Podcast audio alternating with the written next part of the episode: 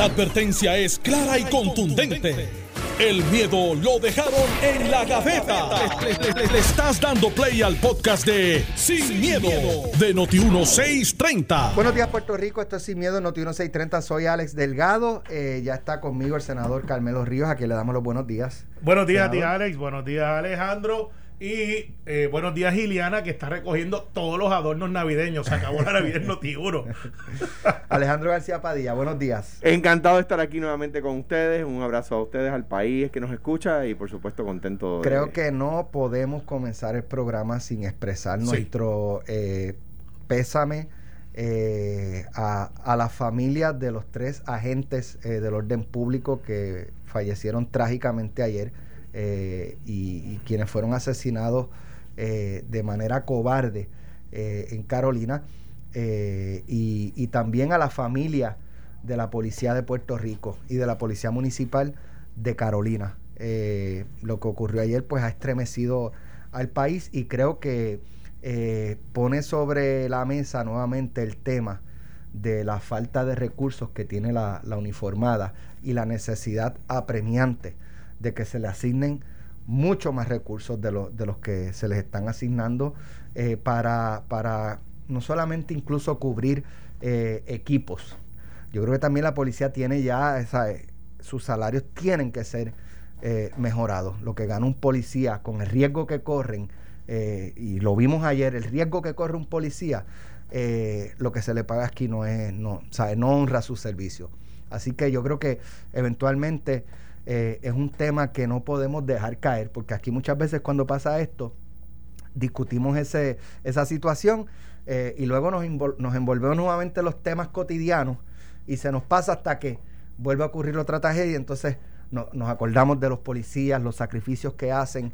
Eh, así que no, no quiero empezar el programa sin, sin enviarle mi, mi abrazo a, la familia de la Policía Municipal de Carolina, la estatal y a la familia de estos, de estos tres agentes que, que murieron defendiendo a la ciudadanía y en el cumplimiento del deber. Me uno a tus palabras, Alex, y, por supuesto eh, un abrazo a su familia, un abrazo a toda la fuerza. Son héroes los que cayeron y son héroes los que esta mañana, eh, aún sabiendo eso, se volvieron a poner la placa en el pecho, se, se volvieron a poner su, su, pistola en el cinturón y salieron. Aquí, aquí acaba de un minuto, un, policía, yo no sé si me da la impresión de que es municipal, pues todos los que estaban allí eran municipales eh, eh, un, accidente de, tránsito. son héroes todos. Eh, estoy de acuerdo contigo en que cada vez que mejoren más las condiciones de, de, salario, etcétera. El cuatrenio pasado, el cuatrenio Ricardo le dio un aumento, yo le di un aumento, pero hay que hacer muchísimo más. de hecho, yo recuerdo en uno de mis mensajes de Estado que cuando dije que las únicas dos agencias que no habían recibido recortes cuando yo fui gobernador fue la policía y la IUPI. Eh, la UP es una corporación pública, ¿verdad? Pero, anyway. Eh, nada, eh, abrazo a ellos, un abrazo a las familias, un abrazo a todos los policías y las policías. Eh, la policía está investigando, e igual que tú, y lo digo, aunque no lo hemos dicho al aire, el, el cadáver que encontraron igual podría ser la persona vinculada, pero igual podría ser, me han dicho policías, amigos míos, gente que yo respeto y que trabajó muchos años en la policía, que su primera impresión fue la misma tuya y la misma mía. Eso es, la, eso es como la policía se metió en Llorens. Puede ser que los, en Llorens el 99% de la gente que vive gente buena y decente, pero el 1% que es malo está buscando sacar la policía de allí porque le están cogiendo armas y drogas. Eh, eh, y ese 1% no quiere la policía allí. Y están, eh, tenían uno en lista y dijeron este y fíjate que el letrerito habla de singular este fue el que mató al policía.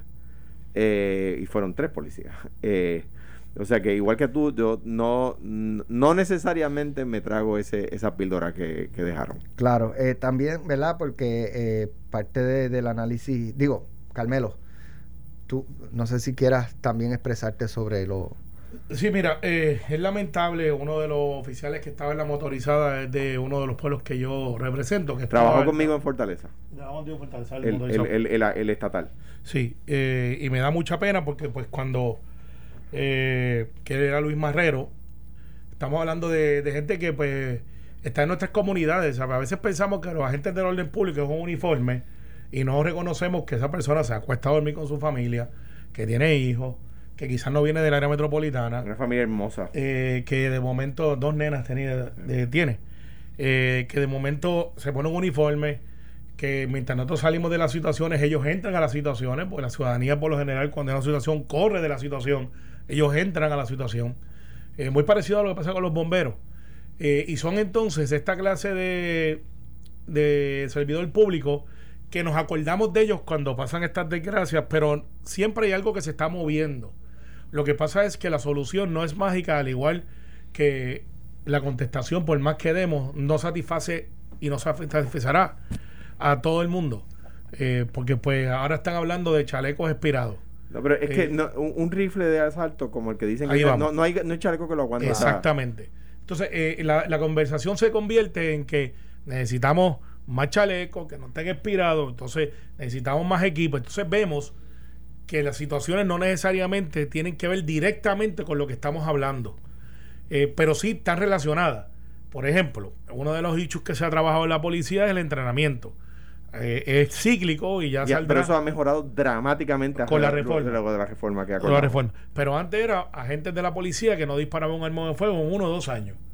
O, que tenían las mismas balas dentro o que, o que solo el entrenamiento era diurno, o que solo el entrenamiento era de pie, o que, eh, ah, digo, con la reforma eso mejoró dramáticamente. Y, pero, y, tiene que seguir mejorando, entonces tiene que tener el equipo y que estamos en desventaja. Entonces, cuando llegan las legislaciones, por ejemplo, la ley de armas nuevas, una de las enmiendas que a mí me sacaron, que fue una enmienda mía, era que los agentes del orden público pudiesen tener backup.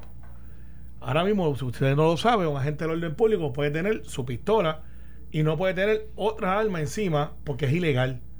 Entonces digo, no, es que si es un soldado, tú le das todo el armamento que pueda tener eh, para poder competir, en una guerra donde es vida o muerte. Entonces vemos estas situaciones donde ahora tenemos la inteligencia, que sabemos que en ese residencial hay una operación, que hay una inteligencia, que los puntos de droga, por ejemplo, están registrados. Mucha gente no sabe eso. De la igual manera que la ciudadanía sabe dónde ir a comprar la droga.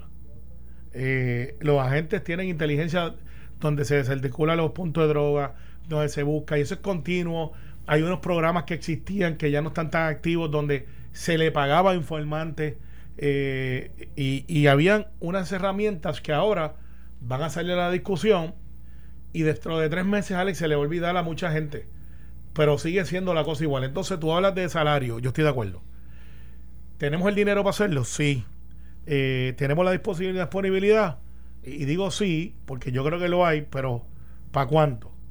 ¿Cuánto vale una vida? ¿Cuánto vale tú exponer tu vida? Pues mira, la verdad es que muchos de nuestros policías, que son jóvenes, se han ido. Se van para Maryland, se van para Pensilvania, se van para Texas. Muchos están en el Border Patrol porque empiezan con 60 mil dólares, se van para Orlando, muchos ellos se van para Orlando para pedir. Y eso sucede y también allá se dan cuenta que, que, el salario le da para lo mejor no es lo mismo que le da acá porque la vida es mucho más cara. Pero, pero, pero o sea, digo, es como tú dices. pero los dejan trabajar. Eh, los part-times que... Aquí también, aquí, aquí Ahora sí. Pero hace años. Pero bueno, ese reglamento está tan y tan estricto. Sí, pero llevan muchos años que, que, hacen part-time. Pero, no es uniforme. No, no puede ser uniforme. Es que yo creo que debe ser en uniforme. Bueno. Cuando yo vivía en los Estados Unidos continentales en mi complejo de vivienda se le pagaba la vivienda a dar un 50% de descuento a un oficial, eran dos, by the way, que vivían en el complejo, eran como 200 eh, apartamentos y llevaban su patrulla y su uniforme. No sé ahora, en otra época, la Policía en tu Comunidad, que fue un proyecto que creó Hernández Colón, la administración de Rafael Hernández Colón, se llamaban comunidades alerta contra, contra el crimen. Las comunidades podían pagar el salario de un policía estatal patrullando, eh, sea, eh, como agente, ¿verdad? En servicio. O sea que eso sí se, no sé si, si, eso ha cambiado, ¿verdad? Pero sí se podía hacer. Pero el tema es mucho más profundo. O sea, este individuo tenía un rifle de asalto, no hay chaleco, no hay, no hay autopatrulla que detenga eso, tendría que ser un auto blindado, ¿verdad? Para detener un rifle de asalto. Eh, eh, el, el, tema del crimen, de nuevo, eh, es exponencial.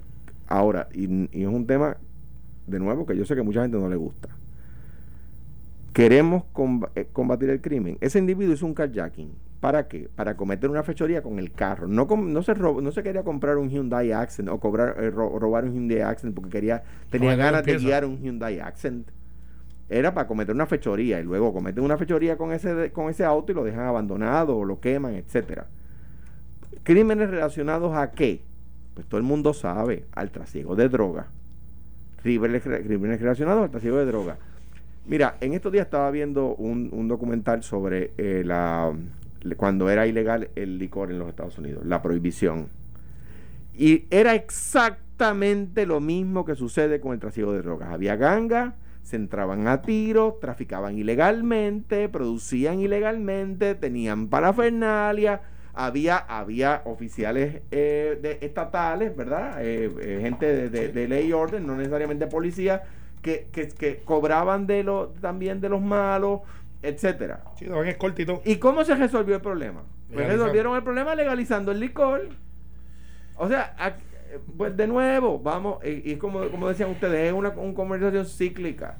Ese individuo estaba metido en el trasiego de drogas, si es que este fuera el caso, como lo es en la mayoría de los casos porque es lucrativo para ellos y es lucrativo para ellos porque es ilegal. vamos a entrar ahí, Alejandro. Buen punto, pero vamos, vamos a meternos. Vamos ¿Qué ha pasado en los países? Vamos, vamos, a, vamos Lo dejo como una pregunta. ¿Qué ha pasado en los países que han despenalizado la droga? Pero porque vamos, vamos, tú sabes, cuando tú vas a la playa, tú te quedas en las boyas. Vamos a irnos por fuera de las boyas. Vamos a nadar para, para la peña ya en, el cambrón.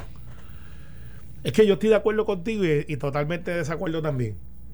Eh, eh, eh, estoy ávido de conocer esa, esa aplicación. Sí, sí, por eso, estoy de acuerdo contigo. Estoy de acuerdo contigo de que eso es cíclico y estoy de acuerdo contigo. La discusión es cíclica. La discusión es cíclica. Y estoy de acuerdo contigo de que ha habido eventos históricos como la, el Prohibition, que es como se llamaba, para el efecto del alcohol y era donde la mafia hizo su dinero y muchos de los de las familias millonarias y billonarias de hoy hicieron su dinero décadas atrás y hasta llegaron a la política muchos de ellos. Eh, ese era lo que hacían.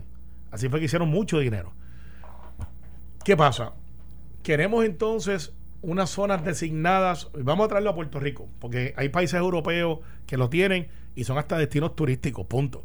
Eh, y funciona eh, perfectamente. pero vamos entonces a traerlo a Puerto Rico, donde tú y yo vivimos, en una isla de 100 por 35, donde hay 3.2 millones de habitantes, y vamos a designar una zona eh, roja. Yo no estoy de acuerdo con la zona roja. Ah, por eso. Pues es que eso es parte de la discusión. Una vez tú traes. Estoy, de acuerdo con que es parte de la discusión. Es, una vez tú traes y legalizas, tienes que tener un punto donde operas. Entonces, los estados tienden, históricamente, a tratar de agrupar. Porque no puedes tener uno en Guaynabo, uno en Bayamón y otro acá. Entonces, tienes la complejidad de un alcalde que diga, no, es que para aquí no vienen. Pasó con el cannabis. Con el cannabis, en Bayamón, el alcalde de Bayamón dijo, aquí habían tres. No, para acá no vienen más Vino, eh, pasó también con, la, con las barras y las bebidas alcohólicas, que es una licencia del Estado. Pues el alcalde dijo, yo tengo jerarquía 5, aquí no se abren más barras en Bayamón. ¿Por qué? Hay 5 mil y ya 5 mil son suficientes. Suficientes, exacto. Pero, ¿quién decide eso? Bien, pero... Por, eso, entonces, en la discusión sería, ¿dónde la ponemos? Entonces mucha gente dice, bueno, pues eh, vamos a ponerle en Santurce. Pues Miguel Romero va a decir, no, bacano. ¿Y dónde lo va a poner?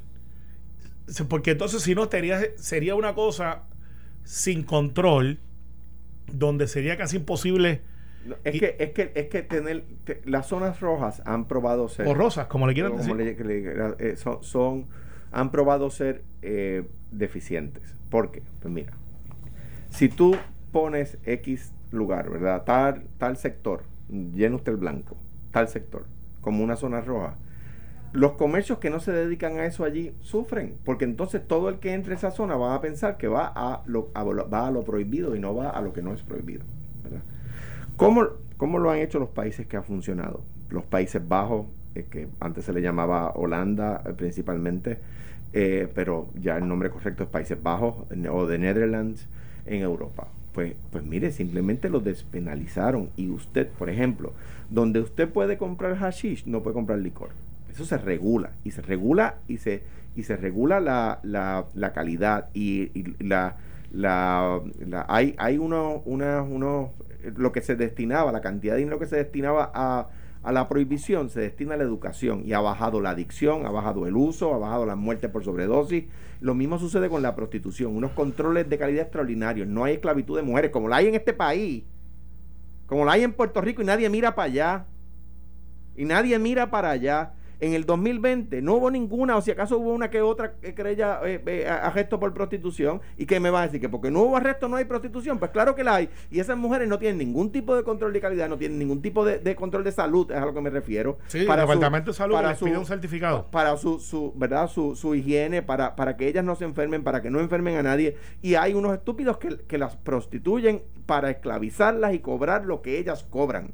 Eso sucede hoy. Y hay crímenes relacionados a eso, igual que hay crímenes relacionados a la droga. En Portugal muere por sobredosis una persona por cada 50 que mueren en los Estados Unidos. Portugal despenalizó las drogas. Estados Unidos. Pero somos culturas diferentes, eh, Alejandro. Eh, somos culturas diferentes. cultura es más parecida. Nosotros somos latinos, igual que los portugueses son latinos. Pero, Digo, y antes de que alguien se llame engaño, porque Portugal está en Europa, latinos son todos los países cuyo idioma deriva del latín. Sí, sí, claro. Eh, ahora bien, el, el, los Estados Unidos. tiene la guerra contra las drogas que le están dando una pela hace años. O sea, la pela más desastrosa que ha cogido alguien en una guerra es la de los países que le han declarado la supuesta guerra contra la droga. Se la declaró Nixon antes de tú y yo nacer. y cada vez hay más, más uso de droga. Entonces, eh, eh, ¿qué pasa? Pues, es que el 100% de los países que han despenalizado las drogas han tenido éxito bajando el crimen. Nosotros seguimos con la ñoñería del crimen, de, la, de la guerra contra la droga. Ah, pues mire, una de las cosas que nos separa a nosotros de los demás animales sobre el planeta Tierra es que nosotros somos capaces de aprender por experiencia de otro. el resto de los animales no. El resto de los animales aprenden solamente por experiencia propia. pues mire. hay algunos que nunca aprenden. Pero, hay algunos que ni así. Eh, ni así. Pero este esa discusión es amplia, es una salubrista, es una de cultura. Yo lo que pasa es que con lo del cannabis que yo estoy seguro que en algún momento se va a, despenalizar de la recreativa, se va a convertir en una y en la medicinal estaba el 90% del mundo en contra mía, ahora está todo el mundo a favor. Está bien, ¿no? Y, por eso es que a veces me preocupan un par de cosas, que pero la industria está más o menos corriendo, no ha llegado donde se esperaba que iba a llegar, y todavía el trasiego de, de la marihuana existe porque es más barato. Pero, eh, pero los informes, los informes eh, de la policía y de estadística dicen que se ha reducido dramáticamente. Bueno, pues claro, porque ya no es... Y no hay crimen relacionado a él, sí, muy, muy sí, sí, pero hay muchos que te tienen la licencia y van al mercado negro como quiera porque pues es más barato y... menos, regulado. menos regulado. Cero regulado. Sí, pero entonces cuando tú te mueves... una buena amiga eh, eh, que conoces, Carmelo, pero cuyo nombre es Hoguera del Val, dice, este programa está bueno hoy.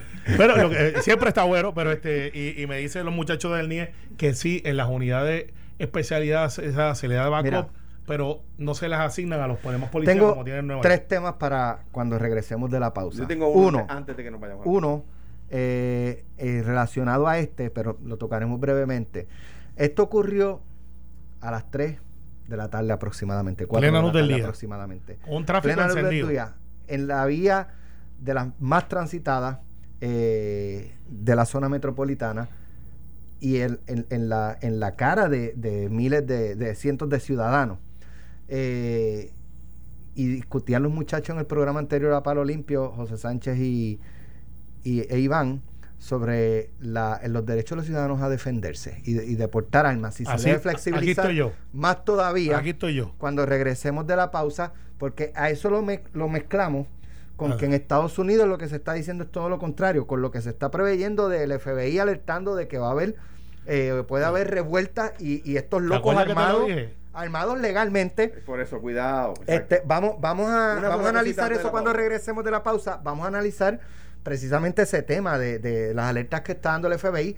Ya Biden dijo que no teme juramentar al aire libre. Eh, ustedes entienden que terminará juramentando al aire, al aire, libre dentro del Congreso. ¿Qué mensaje envía si se mete dentro del Congreso a juramentar? Y también en el plano local está ahora la discusión de la senadora Rodríguez Bebe con lo del aborto, que el, el presidente del Senado eh, José Luis Dalmau se comprometió a, trabajar el tema, pero ya Tatito en la Cámara dijo, bueno, eso será ya, pero acá eso no va. Este, así que esos son los tres temas que tenemos para regresar. dos segundos, me dicen que alguien cumpleaños hoy. Alex Delgado cumpleaños hoy. ¿Ah, sí? ¿Y se atreve? Feliz felicidades. me moro. felicidades, mismo. Gracias, gracias. Eh, Estás escuchando el podcast de Sin, miedo, de Noti 1630. Bueno, ya estamos de regreso aquí. No son 50. Son mucho menos. Son 25. ¿Y qué pasa con los que cumplen Son 25 Ay, ay, años. ¿cuál es tu problema con los que cumplen es, 50? es lo que uno se sienta. ¿Se siente de 50, gobernador? No, no. Pues, pues, porque tengo la- 49. El, el cumpleaños es lo que uno se siente. Eso Yo me es verdad. siento de 25, así Muy que bien, pues cumplo 25. 25 años. Tú lo, haces para, tú lo dices para hacer 25 burpees nada más hoy, yo lo sé. Eh, exacto, yo tengo 47 y que se chave. Eh, y, y se siente como de 60. No, en su caso. no, no. Cuando salgo de este programa me siento de 62. Ya casi para seguridad. Sí. Bueno, este eh, interesante la, la conferencia de prensa. Lo último que escuché ahí es que el cuerpo eh, encontrado y que, y que apareció con un cartel de que era el asesino de los policías no guarda o, o guarda diferencias con eh, la persona que es sospechosa, que de hecho no lo han revelado, ¿verdad, Liliana? Todavía. No, Eh, ha circulado en las redes sociales que es el. un fichaje un- sí. de una persona eh, que se dice que es la que la policía tiene Como eh, como sospechosa, pero el- el- las autoridades no han confirmado que en efecto esa es la persona que tienen de sospechosa. Yo le tengo una mala noticia a los delincuentes. El, el nuevo superintendente, el, el superintendente López, eh, Antonio López, Tony López, eh, dirigió la superintendencia auxiliar de investigaciones criminales cuando El yo SAIC. estaba. El, SA el SAC, ajá, el SAIC. Eh, eh, nosotros tomamos el esclarecimiento de asesinatos en 20% y lo dejamos en 67%. O sea que las probabilidades de que los cojan y los lleven ante un juez son bien altas. Bien altas con Tony López frente al, a la, al la policía. O sea que, que hizo un gran trabajo y estoy seguro que lo, lo- lo- lo está haciendo ya. Eh, por lo tanto, yo me siento, yo como ciudadano, me siento mm, eh, con una esperanza fundamentada en evidencia de que los van a atrapar y los van a llevar ante la justicia. Bueno, Mira, eh, Quizás los jueces son más lenientes con ellos si salen y se entregan. O sea que, pues la recomendación es que levanten las manos y se entreguen. sí, y, y, y obviamente... su, su impresión es que esto no es un lobo solitario. Esto No, y me- es, un- un buen amigo no me es una sola persona eh, el, el que chocó, hizo el carjacking, condujo, se metió a tiro, se paró, mató a tres policías. Yo que es probable que, que haya habido por lo menos un conductor o, una Sí, persona adicional. Es, eh, es probable, digo, eh, porque me, me corrige una persona que sabe de armas, me dice no es un rifle de asalto, es un rifle de alto poder. Claro, con un rifle de alto poder los policías están en desventaja, Claro. pero pero la bala corre mucho más rápido. y, no, y además mucho con más poder, distancia. con un, Sí. un stopping power, o sea, un poder de detener mucho mayor, ¿verdad? Sí, el calibre mucho más. Mira, Breve, Carmelo. es que los cojan, que los cojan y la ciudadanía tiene que cooperar. Tenemos que empezar a empoderarnos nosotros mismos. A veces esperamos que los policías, uno en cada esquina, más policías, más helicópteros. No, la solución es que cuando hay una investigación, lo que usted vio es lo que usted va a decir. Y de esa manera le damos las herramientas para que se pueda atender la criminalidad, no tan solamente en este caso, en cualquier otro caso. Esto ocurrió eh, a plena luz del día en, el- en un expreso bien transitado, la Valdori- Valdoriotti de Castro, acercándose a, a la, a la parte pico del día de mayor tránsito en esa vía. Una vía que eh, ocurrió de Carolina a San Juan el incidente, pero vienen otros cientos, miles de personas en la vía contraria eh, y, y hay quien habla de, de que es hora de flexibilizar más eh, la, la- Claro. que la ciudadanía pueda adquirir un arma para defenderse Digo, un caso eso- como este. Pero eso eso también pone Aunque do- gracias a Dios que no resulta un ciudadano eh, herido, ¿verdad? Pero, y, y con esto concluyo para que entren. Entonces, se debate eso al mismo tiempo que en Estados Unidos Exacto. está ocurriendo, eh, que se está advirtiendo la posibilidad de revueltas eh, con, con, eh, ciudadanos privados, pero armados el próximo Mm. 20 de enero durante va- la vamos, al, vamos al debate. de Biden. Eh, y, y entonces si- que allá se, se debe regular más y acá se debe flexibilizar más. No, do- sí, dos cosas. ustedes. Número uno, con- como tú dices, con miles de personas transitando en ambas direcciones, eso pone en desventaja al policía, porque el delincuente dispara a mansalva. Ese disparo no importa el que coja, el policía no puede. Si el policía tiene el delincuente de frente, pero detrás del delincuente hay un montón de civiles inocentes, no puede dispararle. ¿Verdad? O sea que el policía, aunque tuviera un tanque de guerra, Y una- un entrenamiento de, de, de- de tiro al aun- blanco. aunque tenga el mejor, si hay civiles detrás, tiene el policía está en desventaja, ¿verdad? Con el delincuente que está disparando a mansalva, número uno, número dos. Si tú le das armas a todos los- a todas las personas que están allí y, y ent- entonces empiezan a disparar en todas direcciones, personas que no tienen entrenamiento. El entrenamiento para tener una, una, una para poseer y portar armas de fuego es un entrenamiento eh, el, mínimo necesario, ¿verdad? Donde te dan unas clases, te enseñan a usarla, unos, y te dicen las cosas que no puedes hacer. Pues, por ejemplo, no puedes disparar tu arma en la vía pública cuando hay gente. ¿verdad? Digo, no puedes tu, tu, alma nunca en la vía pública. pero si hay gente, mucho no menos. puedes sacarla, como hay, Exacto. ¿Te acuerdas del caso de, Alfredo? Sí, exactamente. Que, la, que sacó y, cumplió años de cárcel por eso. El, el, el, el, el, tema, el tema de, de, Estados Unidos, yo creo que los Estados, yo, yo que defiendo que la gente tiene derecho, yo, eh, con mucha cautela, con background check, con toda, con toda la, salvaguarda, la gente tiene derecho a, defender su castillo, ¿verdad? Su hogar, ¿verdad? Dicho eso, lo que pasó en Estados Unidos el 6 de Reyes demuestra que no se le puede dar un arma a imbécil. Porque, eh, porque eh, ese chorro de gente que entró allí armada demuestran que la, segunda enmienda, los founding fathers de los Estados Unidos, no estaban pensando en que cada tonto tuviera un arma eh, de alto poder eh, cuando escribieron la segunda enmienda. Hay que hacer background checks, hay que tener mucho cuidado con a quién se le da un arma y para que se sepa, el, el 90% o más de los crímenes que se cometen no se cometen con armas obtenidas legalmente. Siguiendo con ese y, tema. Y, ahí quedamos. Recuerda que yo, yo soy, ahí yo, este, algunos me acusan de ser republicano, que no lo soy. Porque yo creo en la segunda enmienda. Eh, yo creo, la ley de armas la trabajó Nelson Cruz, yo le ayudé, yo hice muchas de las enmiendas, 75 enmiendas eh, porque yo creo, Alex, realmente que el ciudadano, y de hecho la ley de Castillo Nueva, que es de Tomás Rivera Chat y mía, es la que dice que tú puedes proteger tu casa. Y antes era que si tú le dabas de espalda o si iba corriendo, eh, pues, pues eh, te demandaban. Hay casos sobre eso. Eso lo enmendamos para que si está y usted teme por su vida dentro de su castillo, su castillo está mal interpretado. Su castillo no es solamente su casa, puede ser su vehículo. Su castillo es la propiedad. Y, para que la gente sepa el, por qué decimos castillo, es que hay una frase de Inglaterra que, dice: A man's home is his castle.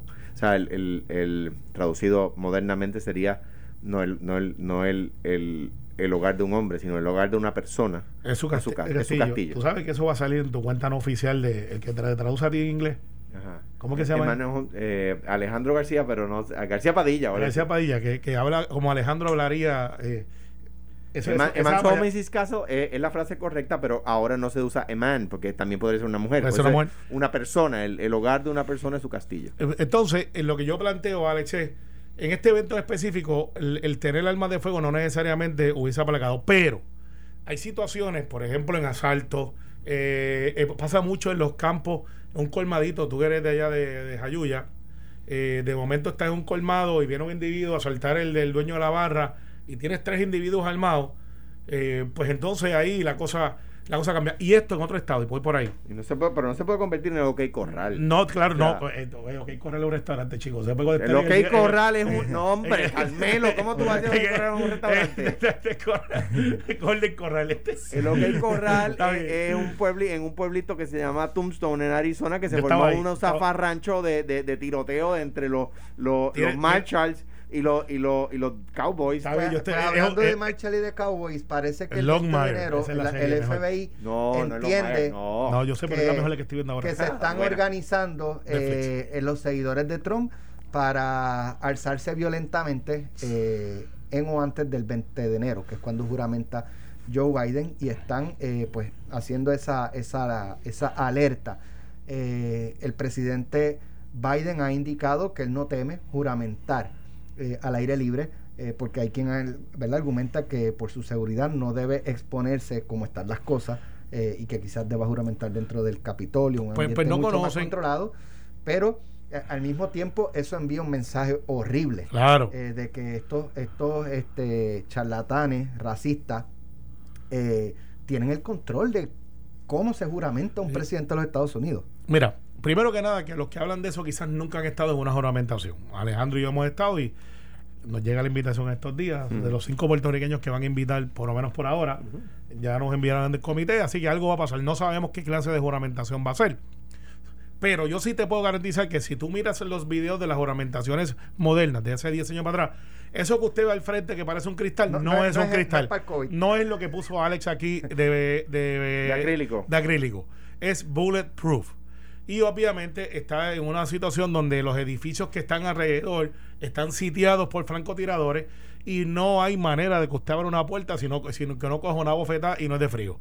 ¿Sabe? Eso está fríamente además calculado. Del frío, además. además del frío que está brutal.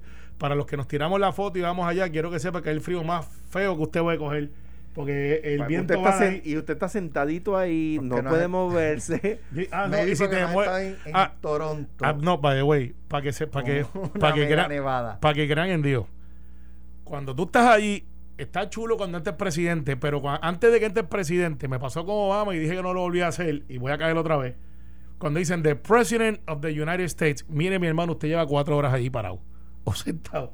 O sea, no es que usted lo sientan media hora antes que salga el presidente. Es que usted está cuatro horas esperando allí en el corralito porque los meten por el corralito. Ah, cuando yo fui, porque obviamente por ser gobernador, pues estaba arriba con los gobernadores y te dejan una frisita en la silla que ayuda. Pero, hermano, llegó el y momento. el único que se la puso fue. No todos, todo el mundo, porque hacía un frío de. no, no, de- el frío es pelú, Ah, Alex. Es frío pelú. pelú. Mira, eh, No se sabe, y no hay foto de Alejandro. Con No, la tiene que haberla, así, tiene que haberla, temblando. temblando al lado, de, al, lado, al lado de Dan Maloy, buen amigo gobernador de Connecticut. Yo decía, cuando yo, yo decía, mano, cuando yo me quite los zapatos, los pies se van a quedar dentro del zapato. Mire, yo salí corriendo de allí para el hotel y a mí me encanta el frío. Y estuve buscando una chimenea que no existe en el hotel. Así yo decía, esto no puede ser. O sea, Eh, tú entiendes, eh, Ah, esa esa, ceremonia va y va a, por pegarle fuego a unos libros en un Bueno, hotel. no, no. va a ser segura para el presidente. no, y Pero eh, es que yo creo que la, la seguridad no se va a limitar al mall, Claro. este, ni, a, Mira, ni, Alex, ni a Reflecting Pool y el monumento. Eso va a ser todo el todo Washington, de todo DC. Washington. Y, Alex, y va a ser una seguridad brutal. Y cuando el presidente camina, que eso sí posiblemente no se dé.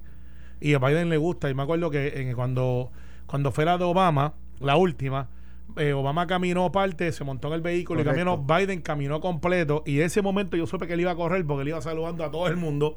Pues él tiene esa carisma. Yo no sé si se va a darle entonces la caminata, que es una caminata tradicional. No la de Aníbal de Fortaleza bajando la cuesta para acá. Es una desde allá hasta acá son como dos millas, donde el presidente va saludando gente. Así que lo van a montar en La avenida eh, Pensilvania. sí, la avenida Ah, Pensilvania. Lo van a montar en el vehículo muy seguro y de seguro. Y lo van a traer allí al lado. que yo, la- creo, que yo creo también que por el Oh. COVID no se va a procurar que la gente esté aglomerada en la, claro, por eso. en otro las calles. punto. Sí. Y, y si lo hicieran tal vez quizás un, un- como el, el papamóvil, ¿no? Claro. Que tiene blindaje. Claro, este, por- eh, eh, claro, en la, y en, en el templete frente a la Casa Blanca, ahí pues los, los por lo menos los gobernadores están en un área con, con, Sí, con está- eh, calefacción. están con calefacción en la parada de Macy's allí, como digo yo. Mira. ya nos fuimos, ¿verdad? Yo tengo que ir para una conferencia legislativa, que es la primera hoy. Gracias, Carmelo. Gracias, Alejandro. Mañana regresamos Un a las de la mañana. Esto fue, el podcast de Sin, miedo, de Noti1630. Dale play a tu podcast favorito a través de Apple Podcasts, Spotify, Google Podcasts, Stitcher y notiuno.com.